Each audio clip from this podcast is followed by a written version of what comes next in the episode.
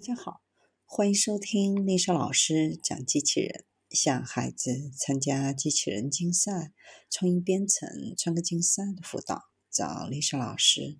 欢迎添加微信号幺五三五三五九二零六八，或搜索钉钉群三五三二八四三。今天丽莎老师给大家分享的是，清华提出内脑计算完备性以及计算系统层次结构。发展通用人工智能 （AGI） 通常有两种方法：神经科学导向和计算机科学导向。由于两种方法在公式和编码方式上存在根本差异，依赖于不同且不兼容的平台，阻碍了人工智能的发展。神经形态计算从生物大脑中获取灵感，为计算机技术和体系结构的下一步发展提供了方向。类脑计算与传统计算机架构不同，后者是围绕图灵设备和完善的冯诺依曼结构，前者目前还没有广义的系统层次结构或对类脑性计算完备性的理解，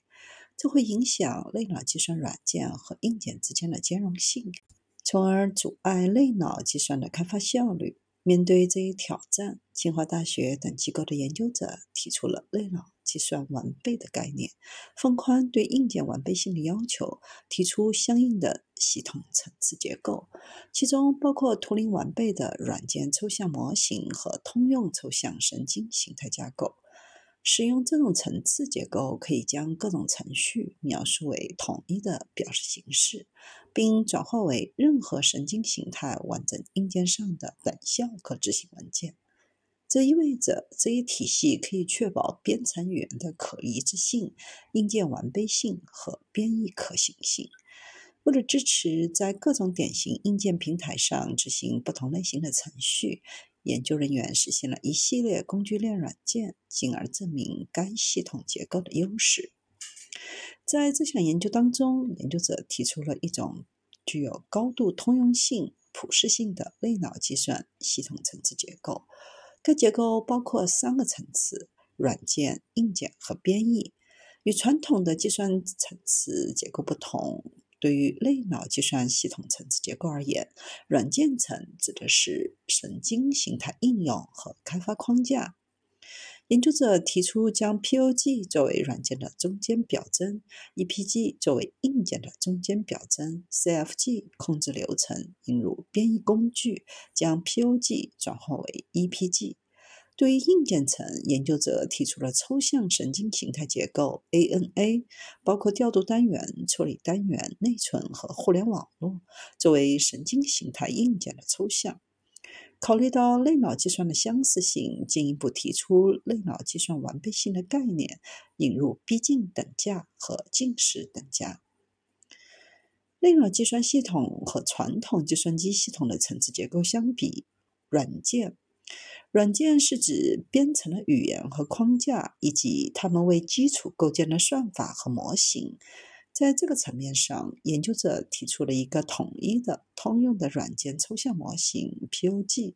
适配多种类脑算法和模型设计，由统一的描述方法和事件驱动的并行程序执行模型来组成。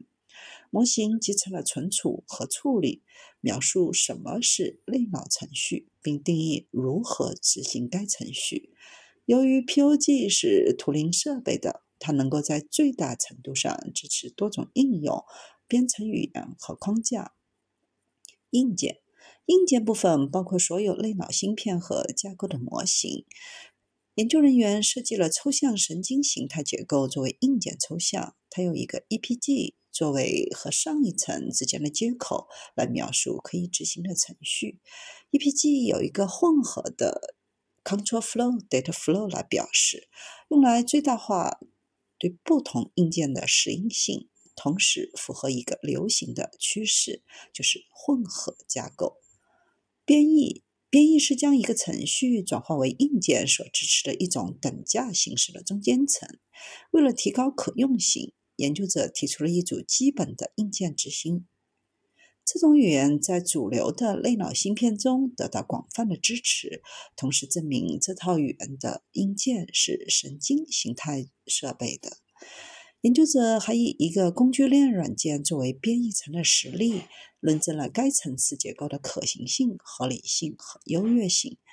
这一层次结构避免了硬件和软件之间的紧密耦合，确保任何类脑程序都可以用图灵设备 （POG） 来表示，然后在任何神经形态设备的硬件上编译成等效的可执行 EPG，确保编程的可一致性、硬件的完整性、编译的可行性，并通过实验验证神经形态完备性引入的系统设计维度，优化效果。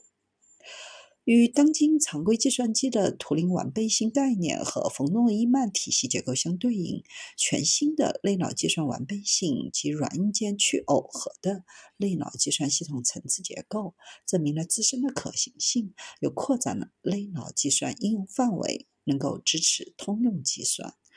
这项研究目前还处于起步阶段的。类脑计算方向填补了完备性理论和相应系统层次结构方面的空白，有利于自主掌握新型计算机系统核心技术。